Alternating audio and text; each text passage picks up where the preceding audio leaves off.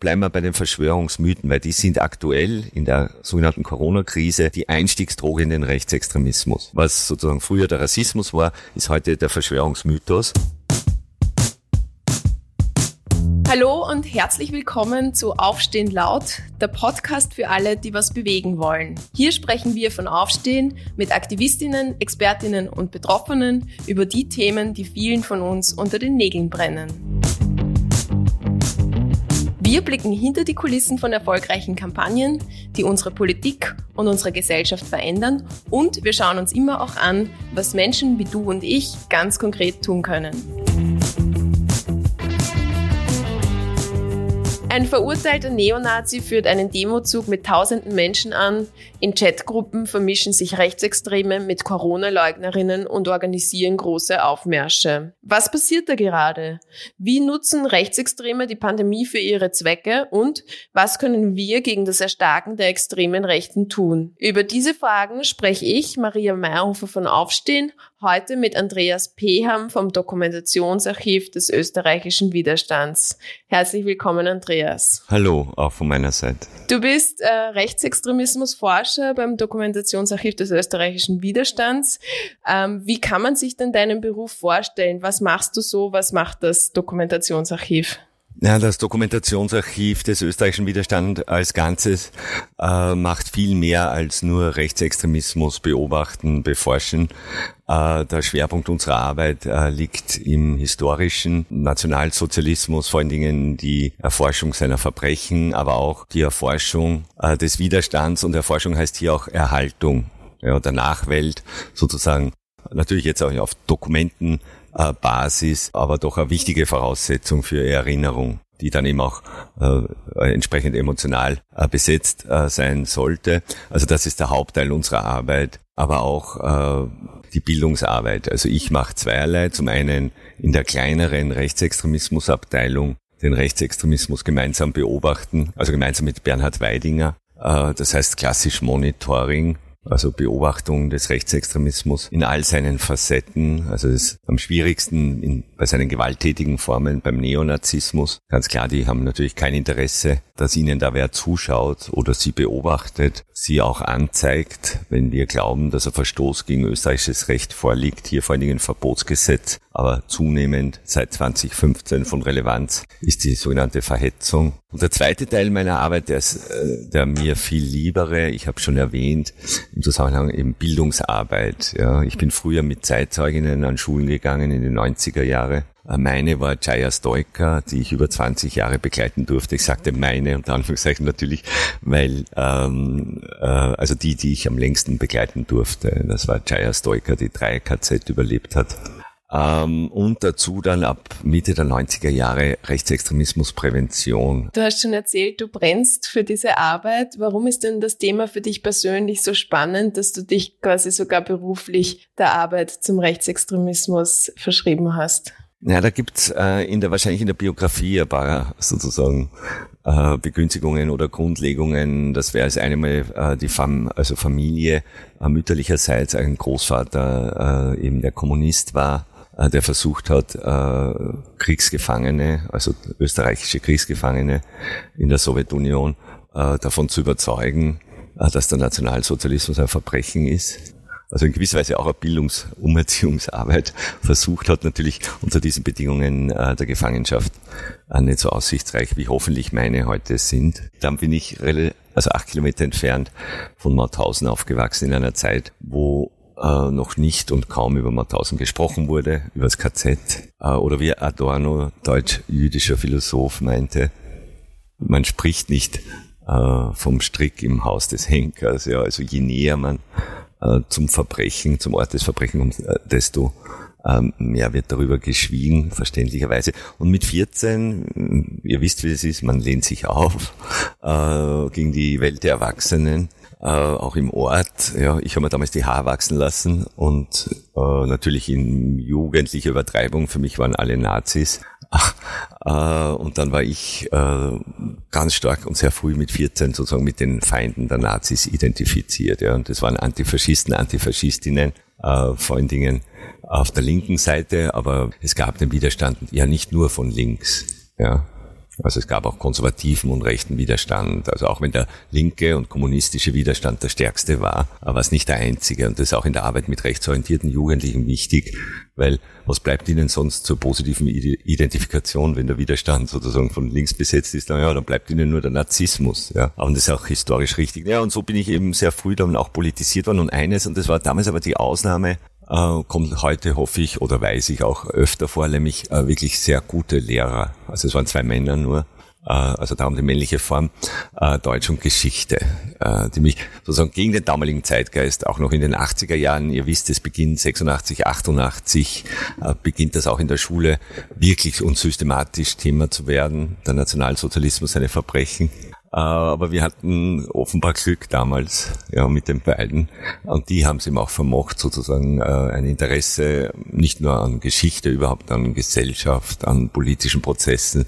Und als ich nach Wien ging an die Universität, äh, ist einem das Thema ja aufs Auge gedrückt worden, auch noch einmal. Also ich war schon politisch aktiv und eben mit dem Antifaschismus äh, identifiziert. Aber dort kam es halt dann an, den, an der Universität äh, zu wirklich massiven auch körperlichen Konfrontationen mit äh, Neonazis, Burschenschaftern ähm, ja, und da bin ich dann sozusagen auch über die Konfrontation mit solchen Leuten ähm, ins Dokumentationsarchiv gekommen, weil ich wissen wollte, wer sind die, wie dicken die. Ja, ich wollte, und das habe ich mir bis heute erhalten, hoffe ich, äh, im Verstehen. Ja. Also bei aller Ablehnung, bei aller Feindschaft solchen Leuten gegenüber geht es mir doch immer auch ums, ums Verstehen. Mhm. Das ist gleich ein gutes Stichwort, nämlich für meine ähm, Einstiegsfrage, damit wir ein bisschen besser verstehen, wer diese Leute sind. Manche von uns haben jetzt, wenn man von Rechtsextremen, von Neonazis spricht, dieses sehr klassische Bild ähm, des glatzköpfigen, großgewachsenen Mannes mit Springerstiefel im Kopf. Wer sind denn diese Rechtsextremen heute wirklich und wie kann man sich die vorstellen? Es gibt, und das ist, das könnte man auch positiv sehen, sozusagen, weil es äh, doch damals oder bis in die 90er Jahre so war, und du hast das Klischee eh zitiert mit den Springerstiefeln, ja. Aber es war bis damals eine ganze Subkultur, nämlich die Skinheads, standen sozusagen im Generalverdacht, äh, neonazistisch zu sein, und das war und ist falsch, ja. Und insofern könnte man sagen, äh, es hat auch was Gutes, dass man Neonazis nicht mehr an ihrem Äußeren erkennt. Und wo, wo finden wir die heute? In welchen Gesellschaftsschichten? In allen.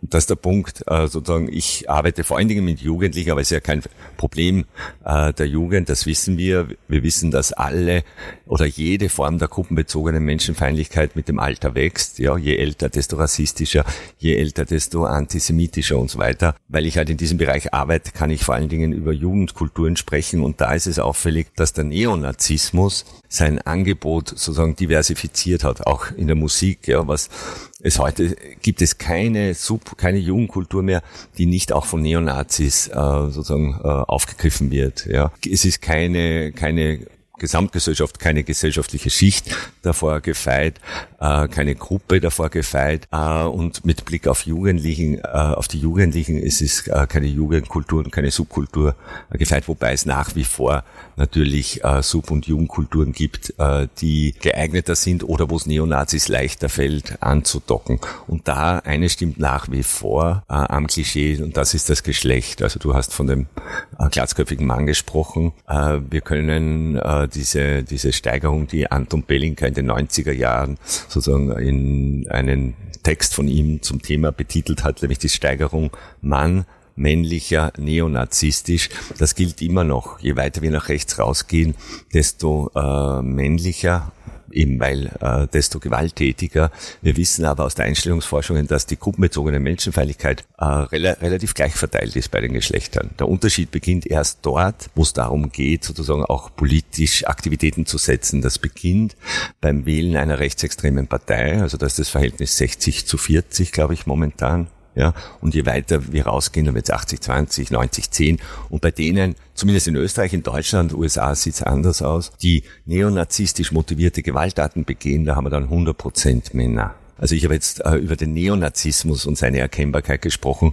Äh, noch äh, weniger am Äußeren erkennbar ist der Rechtsextremismus. Ja, also diese legale Form. Wir unterscheiden ja die extreme Rechte oder lassen wir in zwei Blöcke zerfallen. Der kleinere Block, das ist der Neonazismus und der größere, der weitaus größere auch, nicht nur in Österreich, aber hier vor allen Dingen, also es ist Rechtsextremismus. Und Rechtsextremismus ist in Österreich im Unterschied zu Deutschland nicht verfassungsfeindlich, ja, das, was in Deutschland rechtsextremistisch ist, ist bei uns neonazistisch. Okay, und wo verläuft da diese Trennlinie? Verläuft die klar quasi am Verbotsgesetz? Alles, was drüber ist, sagt man, ist neonazistisch und alles, was gerade noch nicht reinfällt und damit mit dieser Grauzone spielen ja auch sehr viele Gruppen. Das wäre dann dem Rechtsextremismus zuzuordnen. Verstehe ich das richtig? Genau, genau. Und das ist, äh, du hast auch schon Probleme angesprochen und ich bin massiv für das Verbotsgesetz. Ja, äh, es führt halt dann schon dazu, dass die Menschen äh, eine Position die, oder einen Satz oder ein Bild oder was auch immer, äh, die nicht auf Verbotsgesetz sozusagen strafbar sind, dann quasi automatisch zu vollwertig, gleichberechtigt zu akzeptierende Position im demokratischen Diskurs wird. Ja. Äh, und das zeigt aber auch tatsächlich die Schwierigkeit, Stichwort Burschenschaften. Ja, manche von ihnen bilden ja so ein Scharnier zwischen Neonazismus und Rechtsextremismus. Das heißt, äh, es ist schon, ich sage nicht, dass es immer der Fall ist, aber es äh, war in der Vergangenheit immer wieder schon der Fall. Und da äh, spreche ich doch schon aus fast 30-jähriger Erfahrung, dass Neonazis, die heute halt auch äh, ja, Jus studiert haben und andere Fächer äh, ganz genau wissen, wie sie sprechen müssen damit es nicht unter das Verbotsgesetz fällt. Ja. Das heißt aber, äh, ich darf sie dann auch nur als rechtsextrem bezeichnen. Ja. Also das ist das Problem dabei, wenn man äh, die Justiz äh, hier als entscheidenden Faktor hat. Ja, das ist auch für die Wissenschaft schwierig. Ja, warum soll ich mich äh, in, in, der Wissenschaft äh, sozusagen an die Justiz halten? Da gibt es ja auch in den Medien eine sehr lebendige Debatte drüber. Soll man alle Standpunkte ab bilden zu einer Diskussion zum Beispiel oder sagt man, man spart den gerade noch ähm, rechtlich nicht irgendwie mit dem Ver Verbotsgesetz in Verbindung kommenden rechtsextremen ähm, ja, gibt man diesen rechtsextremen Aussagen dann noch einen Raum oder nicht? Also muss man im Sinne von Diskussion abbilden, diesen Teil auch abbilden und wiedergeben oder äh, ignoriert man den oder inwieweit kann man den auch ignorieren? Finde ich ganz spannend. Insbesondere dann, wenn es auch um Verbindungen in die Politik geht. Und das wäre meine nächste Frage. Ähm, wie sind denn Neonazis oder auch Rechtsextreme, um jetzt die Unterscheidung zu machen, mit der Politik vernetzt? Man hat ja in den vergangenen Jahren zum Beispiel auch immer wieder wieder von Einzelfällen in der FPÖ gehört. Also wo gibt's da diese Verbindungen? Vielleicht kannst du da ein paar Orte, ähm, wo diese Beziehungen auch bestehen, festmachen. Ja, wir sprechen hier von äh, so, sogenannten Scharnierorganisationen, ja, und die sind schon eine, würde ich fast sagen, österreichische Besonderheit, zumindest im westeuropäischen Vergleich. Darf ich kurz ähm, fürs Verständnis fragen, Scharnier, so wie bei der Türe, das Scharnier? Genau, genau. Also das Scharnier, das zwei Teile verbindet, in dem Fall äh, den Neonazismus, also den illegal verbotenen, den gewalttätigen, sich positiv auf Nationalsozialismus beziehenden Teil der extremen Rechten auf der einen Seite, auf der anderen Seite außerhalb des Verbotsgesetzes der Rechtsextremismus, der eben, wie gesagt, im Unterschied zu Deutschland bei uns nicht als verfassungsfeindlich, als strafbar äh, verstanden wird.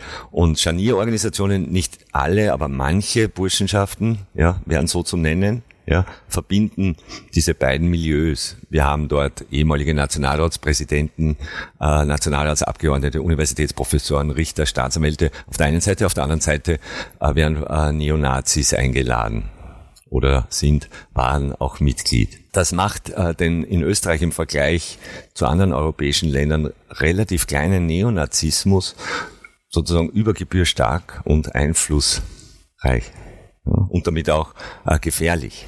Ja. Ich sage immer, mit dem Neonazismus alleine äh, wird man schon fertig. Das Problem eben sind seine Scharniere oder seine Brücken äh, in die Legalität, in den Rechtsextremismus. Und da hat in der Vergangenheit zumindest, und ich erwarte mal da auch für die nähere Zukunft sozusagen die FPÖ ihre Verantwortung als am weitesten außenstehende Partei.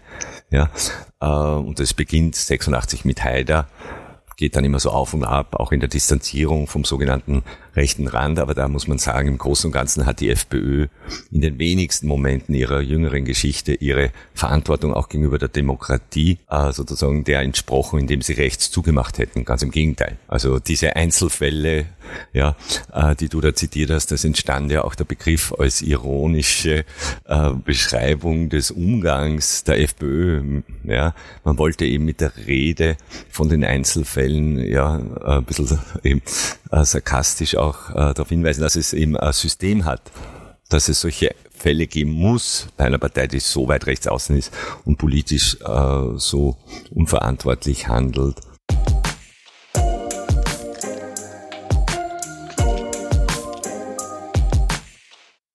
Also diese Geschichte, äh, Aufstehen ist ja noch nicht ganz so alt wie die Arbeit gegen den Rechtsextremismus in Österreich, aber uns beschäftigt das eigentlich schon von Beginn an. Wir haben ähm, seit Beginn sehr viel gegen Rechtsextremismus gearbeitet und ich habe auch den Eindruck, was du schon beschrieben hast, es gibt immer wieder so Wellen. Die Situation hat sich in den ver vergangenen Jahren, schon allein in den vergangenen fünf, sechs Jahren, seit es Aufstehen gibt, immer wieder verändert. Wir haben damals 2015, 2016 haben wir ähm, gegen den Burschenschafterball in der Hofburg ähm, mobilisiert und Aktionen und Kampagnen dazu gehabt und haben das quasi ähm, als sehr schlimme Sache gesehen, wenn, ähm, was es immer noch ist, wenn Burschenschafter in der Hofburg, in dem schönsten Gebäude der Republik oder in dem bedeutsamsten Gebäude der Republik tanzen. Plötzlich hatten wir einen Burschenschafter, der sehr stark auch mit deutschtümeliger Symbolik gearbeitet hat, mit Norbert Hofer als Bundespräsidentenkandidaten und wir haben uns damit äh, herumgeschlagen. Er hat Rechtsextreme auch in der Mobilisierung um sich geschart. Wir haben gesehen, wie plötzlich rechtsextreme Gruppen für ihn laufen, für ihn werben haben.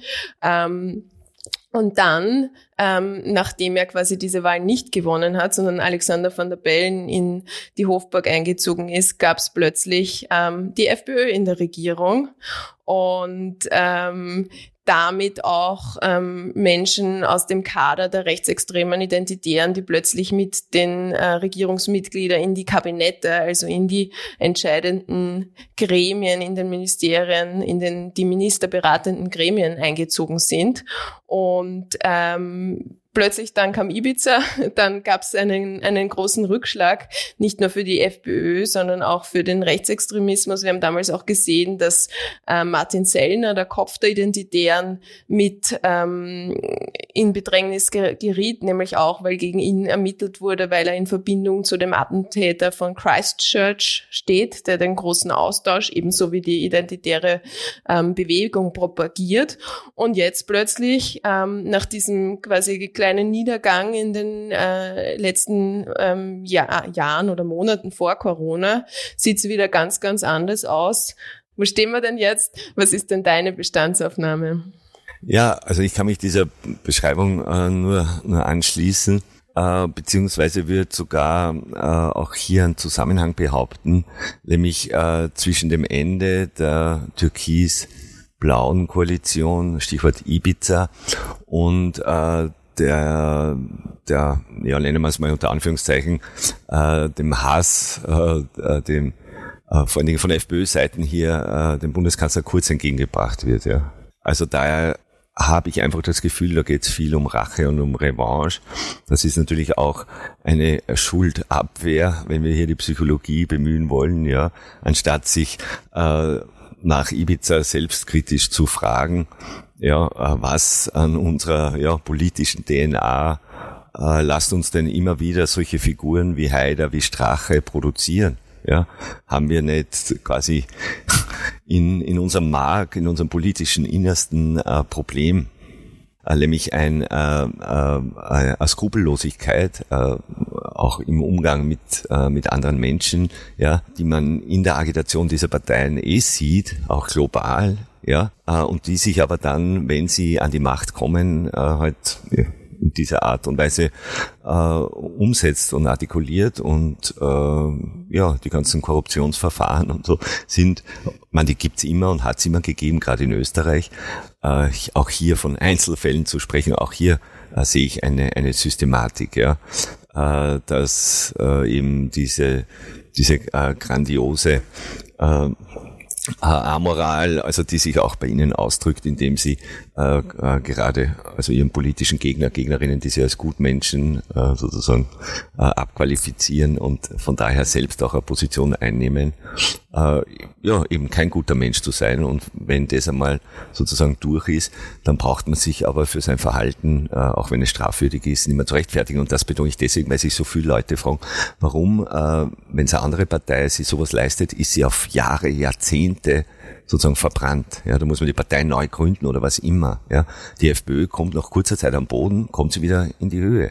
Naja klar, weil ihr Anhang äh, von den Führern der FPÖ, von den handelnden Personen, es sind überwiegend Männer dort, äh, ja nichts anderes erwartet. Ja, jemand, äh, der eben äh, ja Moral, Recht, Gesetz, alles äh, sozusagen äh, unterordnet, ja dem äh, wie Rechtsextreme sagen volklichen Interesse oder dem Gesamtinteresse des Volkes, ja, der so ein, ein instrumentelles Verhältnis auch zu, zu Menschenrechte hat, ja, ja. Von so jemanden erwartet man nicht, auch nicht, äh, dass er sich in der politischen Auseinandersetzung an irgendwelche Regeln äh, oder Skrupel hält. Ja? Und das ist das Problem äh, global, äh, das wir mit Rechtsextremen haben oder mit Rechtspopulisten, egal äh, Populistinnen, egal äh, wie man sie nennt. Ja, und was, und ich habe es ähm, äh, auch äh, eingangs schon betont und sage es hier nochmal, was äh, den jüngsten Aufstieg der extremen Rechten in und da ist wichtig in all ihren Facetten. Ja, das meint sowohl den Neonazismus als auch den parteiförmigen Rechtsextremismus, Marke FPÖ, als auch äh, den in Österreich nicht so relevanten Rechtspopulismus. Also das geht äh, quer durch, geht bis äh, an den rechten Rand des Katholizismus. Ja, darüber wird selten gesprochen im Zusammenhang mit dieser Corona Leugnerinnenbewegung mit diesen Demonstrationen äh, die Anzahl der Kruzifixe, die dort mitgeschleppt werden, ja, in allen Größen. Ja, das letzte war, glaube ich, der Rekord mit über vier Meter. Also da gibt's, und ich will die nicht alle Spinner abtun, aber da gibt's wirklich ähm, äh, christliche Fundamentalisten, die da auch mitlaufen. Also äh, von der religiösen Rechten äh, bis bis zu den zu den äh, äh, alten klassischen Neonazis haben alle quasi Morgenluft gewittert äh, im letzten Jahr und es beginnt schon sehr früh im April, ja, die, schon die ersten äh, Demonstrationen, Kundgebungen gegen die Corona-Maßnahmen oder gegen die Politik der Regierung äh, sind äh, ja zumindest von Rechtsextremen und Neonazis besucht. Sehr früh steigen sie dann auch auf und beginnen äh, selbst äh, diese mitzuorganisieren. Äh, und heute würde ich sagen, äh, dominieren sie die Demonstrationen inhaltlich auf jeden Fall, nicht personell, dazu ist die Gruppe zu klein, ja, aber auch eine kleine Gruppe, wenn sie professionell genug agiert, ja, so wie die Identitären oder jetzt nennen sie sie die Österreicher, ah, dann können sie auch also eine große Gruppe wie 10.000 Leute sozusagen politisch dominieren. Ja, und das sieht man eben in den Leittransparenten. Alle große Transparente haben eindeutig rechtsextreme Handschrift, ja, kommen aus dem organisierten Rechtsextremismus, kann man klar äh, zuordnen. Und warum ist das so? Das, wenn ich die richtig verstanden habe, war das äh, auch schon Teil der Frage oder ist das mitgeschwungen? Ja, weil es äh, eine, eine Krise äh, ist und Krisenzeiten einfach für äh, die extreme Rechte immer gute Zeiten sind. Ja, je mehr Krise, desto mehr Angst. Ja, und je mehr Angst, äh, desto besser die Bedingungen für die extreme Rechte, weil wonach ruft jemand, der Angst hat, nicht nach mehr Freiheit, nach mehr Demokratie, äh, nach Menschenrechte, sondern nach einer starken Hand. Ja, und je mehr Angst die haben, äh, bis hin zur Panik, äh, desto besser für die extremen Rechten, weil, wie gesagt, die rufen dann nicht nach der Demokratie, sondern die wollen das Parlament stürmen und die Parteien davonjagen und ja. Du hast jetzt gesagt, dass ähm, die äh, extremen Rechten, die in unterschiedlichen Gruppierungen dort anwesend sind, ähm, auch teilweise in die Demo-Organisation mit eingebunden sind oder da zumindest auch mit in Kontakt stehen, sehr dominant mit ihren Bannern dort mit marschieren. Ähm, für mich zum Beispiel, wenn ich mir Fotos anschaue von diesen Demonstrationen oder dort vor Ort ähm, das beobachte, dann sind da Symbole dabei, die für mich ganz, ganz klar Alarmsignale aussenden und sagen, aha, da gehen ganz viele Leute mit deutschen Flaggen, mit Reichsflaggen, mit Österreich-Flaggen herum. Da geht's um irgendwas Nationalistisches. Das muss in eine Richtung gehen, in der ich mich nicht ganz wohlfühle. Da schreien Leute, ähm, wir sind das Volk, wir sind das Volk, wie wir es zum Beispiel, ich glaube bei Pegida ist das zum ersten Mal so in der ähm, Größenordnung auch aufgetaucht, dieser Wir sind das Volk Leitspruch und andere ähm, Dinge, die sehr, sehr, die einem sehr schnell klar werden lassen, was dort für ein Wind weht und dass das ein rechtsextremer Wind ist. Jetzt frage ich mich, ähm, das ist was, was wir auch beobachtet haben in unserer Arbeit, wenn wir ähm, wir haben sehr, uns sehr, sehr klar, ähm, wir haben sehr, sehr klar formuliert und haben gesagt, man geht nicht mit Rechtsextremen auf eine Demo. Und die Rückmeldungen, die wir zuhauf bekommen haben, waren in die Richtung, dass man sagt, ja, aber ich bin gegen das, was da gerade abgeht und äh, drum gehe ich mit ihnen mit und haut's doch nicht alle in einen Topf, das kann doch nicht sein.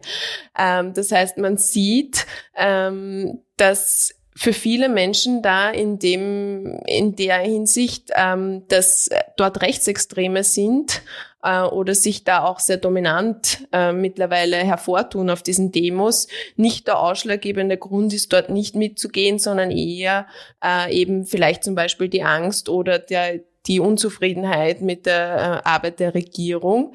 Wie schaffen es denn diese Rechtsextremen, die doch so deutlichen, ähm, mit so deutlichen Codes und Mitteln auftreten, dann trotzdem, dass sie da mehr und mehr Leute in ihren Bann ziehen. Und ich habe kürzlich ähm, auf Twitter ein Beispiel gebracht von der Yogalehrerin, die früher Grün wählte und nie irgendwas Rechtsextremes gesagt hätte, die plötzlich dasteht und mit erhobener Faust, wir sind das Volk, schreit. Wie schaffen denn die Rechtsextremen, dass das sowas passiert? Oder sind das nur die Rechtsextremen? Ich wollte gerade sagen, also so gut, so stark und so erfolgreich sind sie nicht, dass Rechtsextreme das allein schauen. Also das schaffen schon die Verhältnisse. Ja, das schafft äh, eine schlechte Politik, ein schlechtes Krisenmanagement. Ja, äh, und weiß ich, wir könnten Stunden reden, ja, über Ankündigungen der Regierung, Versprechen der Regierung im letzten Jahr. Also es gibt genug äh, Grund, angefressen zu sein, wie man sagt. Äh, es gibt auch genug Grund zu demonstrieren. Aber, und da spiele ich, und das ist mir schon wichtig, jetzt unabhängig von der politischen Zuordnung, was nicht Rechtsextreme haben, das ist ein, ein Verantwortungsgefühl, Skrupel. Ja, das lässt uns halt historisch in der Vergangenheit und ich fürchte auch in der Zukunft immer verlieren gegen die Rechten, ja, weil wir Skrupel haben. Ja, aber dennoch bin ich dafür, äh, diese unbedingt beizubehalten. Also ein Verantwortungsbewusstsein, dass eben, obwohl ich eigentlich auch demonstrieren will, aber ich gehe nicht auf eine Demonstration in den jetzigen, im sozusagen äh, virologischen Geschehen, wie man sagt, ja, äh, in dieser Bedrohungslage, weil ich mich und vor allen Dingen andere, und hier äh, ist es auch wichtig, eben äh, Stichwort Risikogruppe, ältere Menschen, ja. Man weiß äh, von der Gefahr des Coronavirus, ja, für ältere Menschen, ja, über 80-Jährige, ja, und macht nur nie, nicht nur nichts dagegen, ja, äh, sondern man befördert die Gefahr, indem man solche Superspreader-Events, ja, und das wissen wir, dass es das sind, ja, zumindest in Deutschland, warum soll es in Österreich nicht genauso sein, ja, äh, und man geht, äh, man organisiert sie oder geht dorthin. Und das ist das Problem. Wir haben als verantwortungsbewusste Menschen, ja, äh, Menschen mit Skrupel, äh, nicht die Möglichkeit gerade, und das ist schade, ja, aber da muss man halt andere Formen auch des Protests, im virtuellen vielleicht, aber gerade äh, in dieser Größenordnung auch äh, zu demonstrieren. Und das macht natürlich für die extreme Rechte äh, Ideale, also ein Feld auf. Ja, da entsteht eine Lücke, auch im Protest. Ja, äh, und die wird von ihnen, äh, ja, non muss man fast sagen, und da sind sie weder geschickt noch besonders schlau. Äh, es wird ihnen ja, es, oder es wurde ihnen äh, ja, ja quasi die Krise, aber auch schon wie damals 2015, wo es ja aus politischen Gründen auch nicht möglich war, sozusagen für Linke da äh, außer eben gegen Rassismus und Rechtsextremismus und gegen die Politik der Regierung auf die Straße zu gehen. Ja. Also wir müssen schon auch sagen, auch dort, wo Menschen nicht rechtsextrem sind, äh, können sie sich auf, also auf eine Art und Weise verhalten, ja, äh, gerade was so Gefährdung betrifft, ja, äh, die, die abzulehnen ist. Ja. Und äh, du hast ja schon angesprochen, Esoterik, Verschwörungstheorie. Äh, das Problem beim Rechtsextremismus ist ja auch, äh, dass er sozusagen, je weiter wir äh, in die Mitte gehen oder ja, in die Gesamtgesellschaft, desto mehr diffundiert er aus. Ja. Ja, es gibt viele eben Übergänge. Ja, der, der Rassismus, der Antisemitismus ist nicht auf Rechtsextremismus beschränkt, bei weitem nicht. Ja, die Gruppe der Rassisten, Rassistinnen, Antisemiten, Antisemitinnen ist viel größer als die Gruppe der Rechtsextremen. Ja, ein Drittel mutmaßlich der österreichischen Bevölkerung glaubt äh, an Verschwörungsmythen. Aber wir haben nicht ein Drittel Rechtsextreme. Das heißt, es gibt viele linke Antisemiten, es gibt viele äh, linke Rassisten, es gibt viele linke Verschwörungstheoretiker und so weiter. Die gehen auch dorthin. Aber auch wenn sie nicht rechtsextrem sind, so sind sie eben Verschwörungsmystiker, Mystikerinnen äh, und, und, und, und. Ja, also die Problematik beginnt schon viel, viel früher äh, im Vorfeld des Rechtsextremismus. Ja, wir sollen nicht erst immer Alarm schreien und aufmerksam werden, wenn wirklich äh, manifester Rechtsextremismus auftritt, auch in der Präventionsarbeit. Ja, wenn ich erst beim Rechtsextremismus anfange, ist zu spät. Ich muss beim Rassismus, beim Antisemitismus, bei der gruppenbezogenen Menschenfeindlichkeit anfangen oder noch früher, ja, bei den Vorurteilen, bei den Ressentiments am besten. Ja, Jetzt haben wir dort aber eine Situation, wo quasi das äh, rechtsextreme Gedankengut, die Diskurse durch die Gruppen, die dort sind, die sehr laut sind, die sehr sichtbar sind, sich auch sehr schnell ähm, verbreiten kann. Ähm, wir haben von einigen Leuten auch gehört, ich habe ein bisschen Angst, dass meine ähm, Verwandten, meine Freundinnen, meine Bekannten da auch hineinschlittern, die übernehmen ähm, viele der Wordings auch. Man erkennt teilweise auch ja Zusammenhänge mit von zwischen Verschwörungstheorien und ähm, rechtsextremen Theorien. Ähm, was tut man da jetzt, wenn man auch äh, Leute im näheren Umfeld hat, ähm, die da in Gefahr laufen, in den Rechtsextremismus hineinzudriften? Naja, es hängt eben davon ab, wie viel Energie man auch investieren will, also wie nah einem diese Menschen stehen. Ja, ich bin einer, der dann lieber mal einen Kontakt abbricht, ja, zu solchen Leuten, als sie für alle und immer zuständig zu fühlen.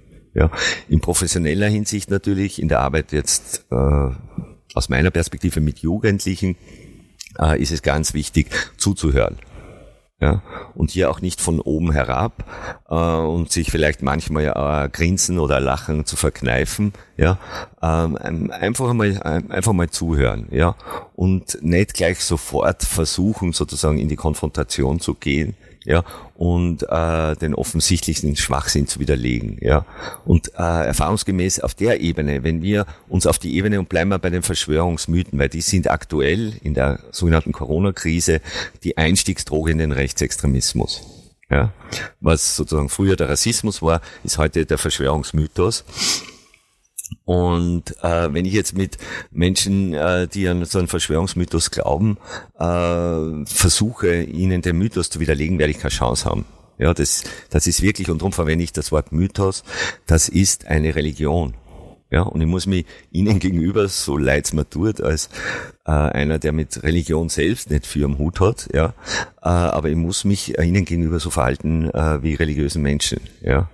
Und das äh, mache ich bei aller persönlichen äh, sozusagen Distanz zur Religion, äh, äh, verletze ich die ja auch nicht absichtlich. Ja, also religiöse Menschen, ja.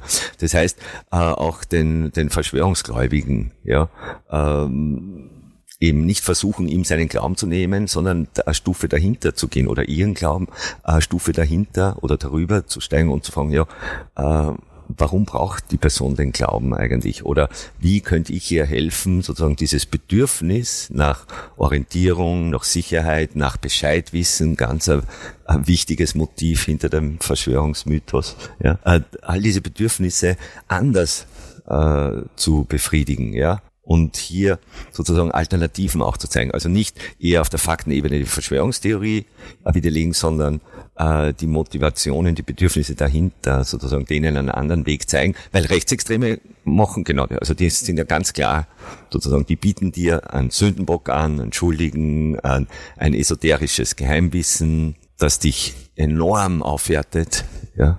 Also das beschreiben alle Aussteiger und Aussteigerinnen auf so, aus solchen Gruppen, ja, dieses Gefühl der, der narzisstischen Himmelfahrt, wie man es bezeichnet, ja, richtig, das ist der Aufstieg, ja, man fühlt sich extrem mächtig plötzlich, weil man in der Lage ist, hinter die Kulissen zu sehen, ja. Und das sind äh, Erkenntnisse auch aus der Radikalisierungsforschung, die man durchaus auch im Alltag anwenden kann, ja.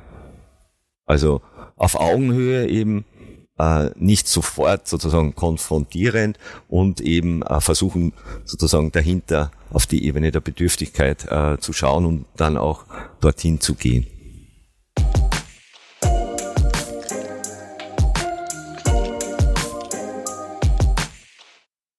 Ich kann an der Stelle auch sehr unser Gespräch ähm, mit Ingrid Brodnik empfehlen, unseren Workshop gegen ähm, Verschwörungsmythen und wie man gut kontern kann, beziehungsweise wie man auch Angehörigen, Freundinnen, Familienmitgliedern ähm, beistehen kann und wie man mit der Situation umgehen kann. Wir werden den, den Link ähm, zu dem Online-Workshop mit Ingrid Brodnik auch in den Show Notes zu dieser Podcast-Folge verlinken. Also alle, die sich da näher noch damit beschäftigen wollen, wie man mit Verschwörungsgläubigen umgehen kann oder sprechen kann, ähm, denen sei dieser Link ans Herz gelegt.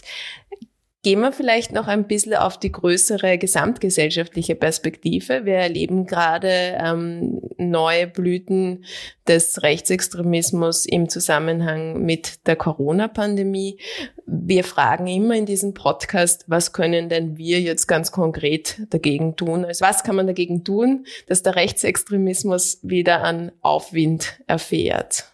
Naja, das Problem ist und auch wenn man viel, wenn wir viele wären und noch mehr und immer mehr, ja, es liegt letztendlich, äh,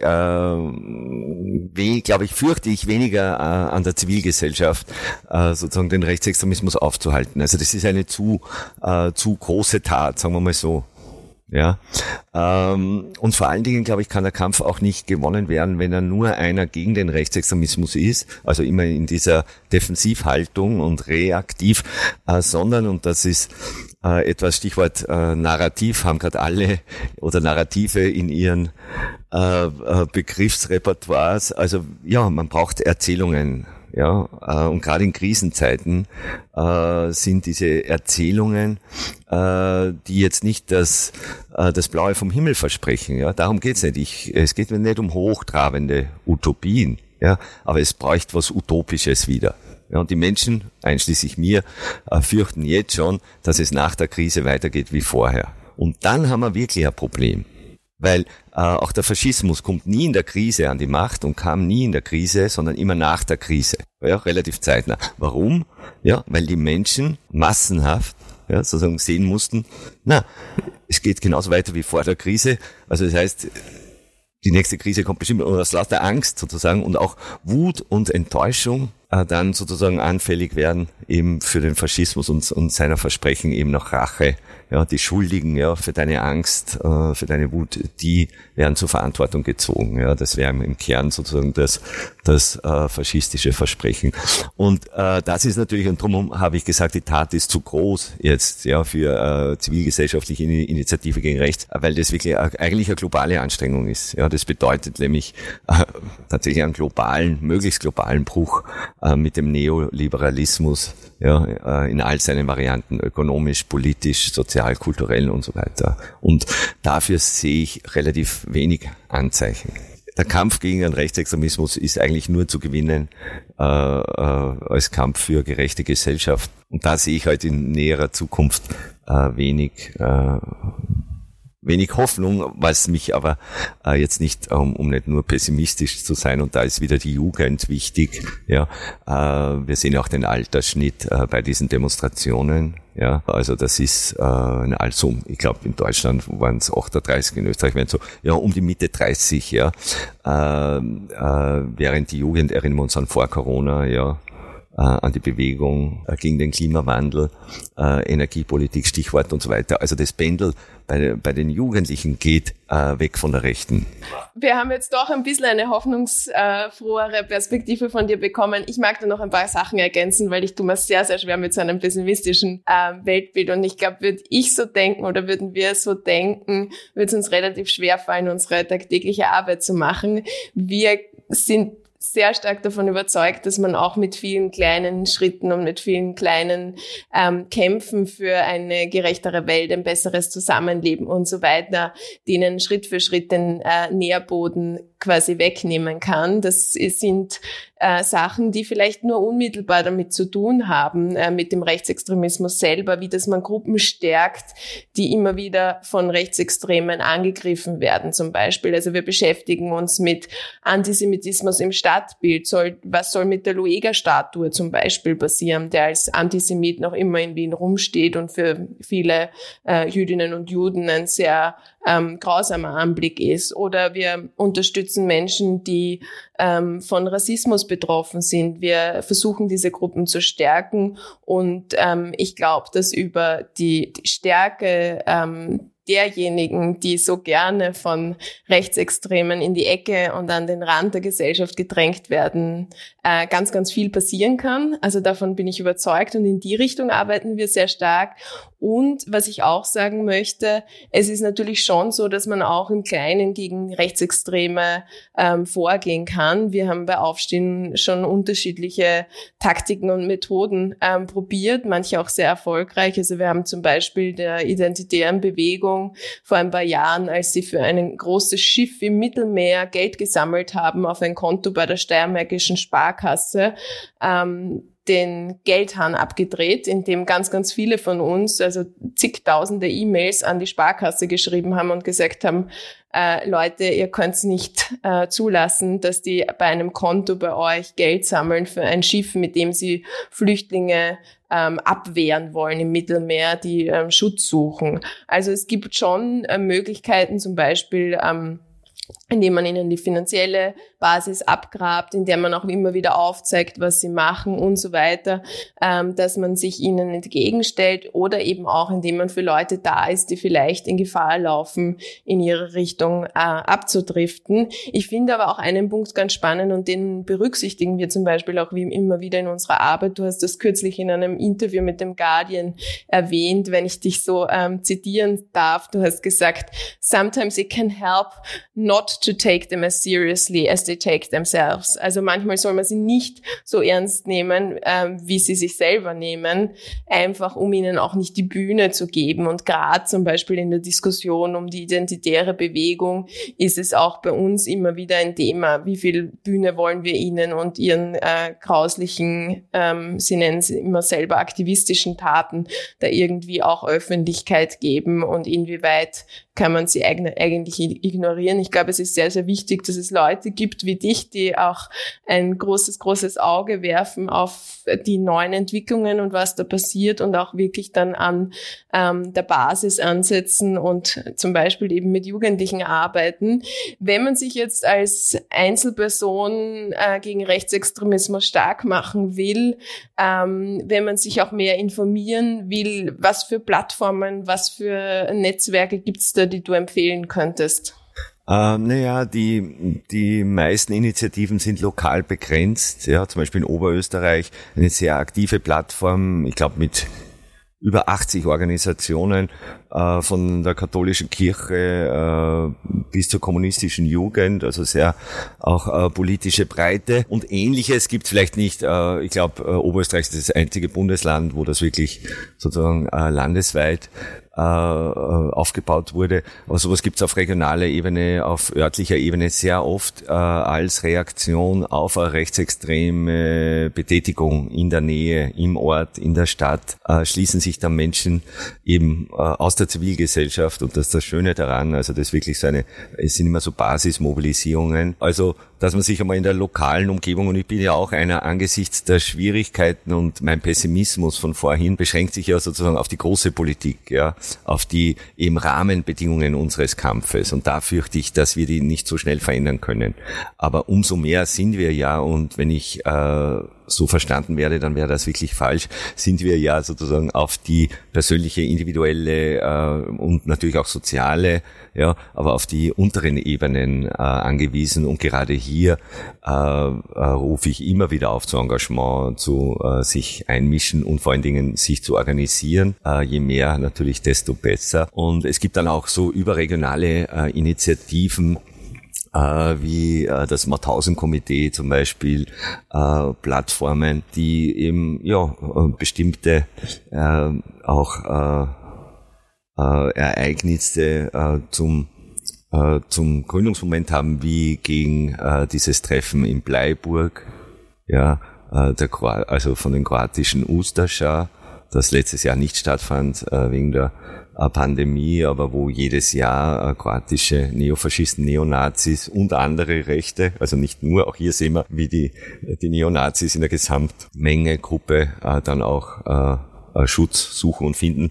Und da gibt es ja zum Beispiel Initiativen dagegen. Ja, und äh, der Ort, äh, wo man sich da kundig macht und ähm, äh, sich auch äh, Informationen holen kann und dann auch äh, mit den Menschen in Kontakt treten kann. Das ist auch hier das Internet. Also ich würde einfach, wenn ich mich gegen rechts betätigen will, äh, ja, sozusagen auf der einen Seite vor Ort in der unmittelbaren Umgebung und dann natürlich im Internet entlang der Themen, die mich interessieren.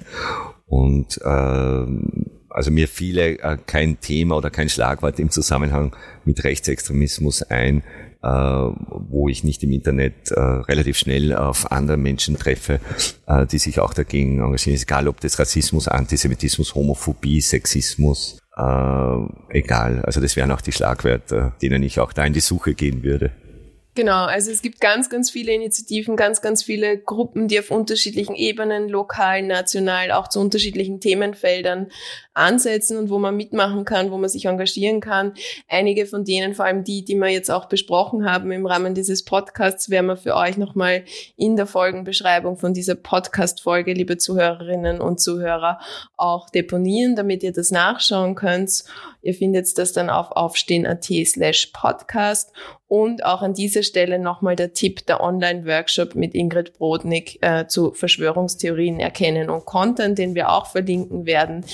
Ja, mir bleibt jetzt zum Abschluss noch zu sagen, lieber Andreas Beham, vielen herzlichen Dank, ähm, dass du hier bei uns im Online-Podcast-Studio warst und uns mehr über die Dynamiken des Rechtsextremismus und der Neonazi-Szene verraten hast. Ich hoffe, für euch, liebe Zuhörerinnen und Zuhörer, war es spannend und ich verabschiede mich und sage bis zum nächsten Mal. Vielen lieben Dank. Ciao.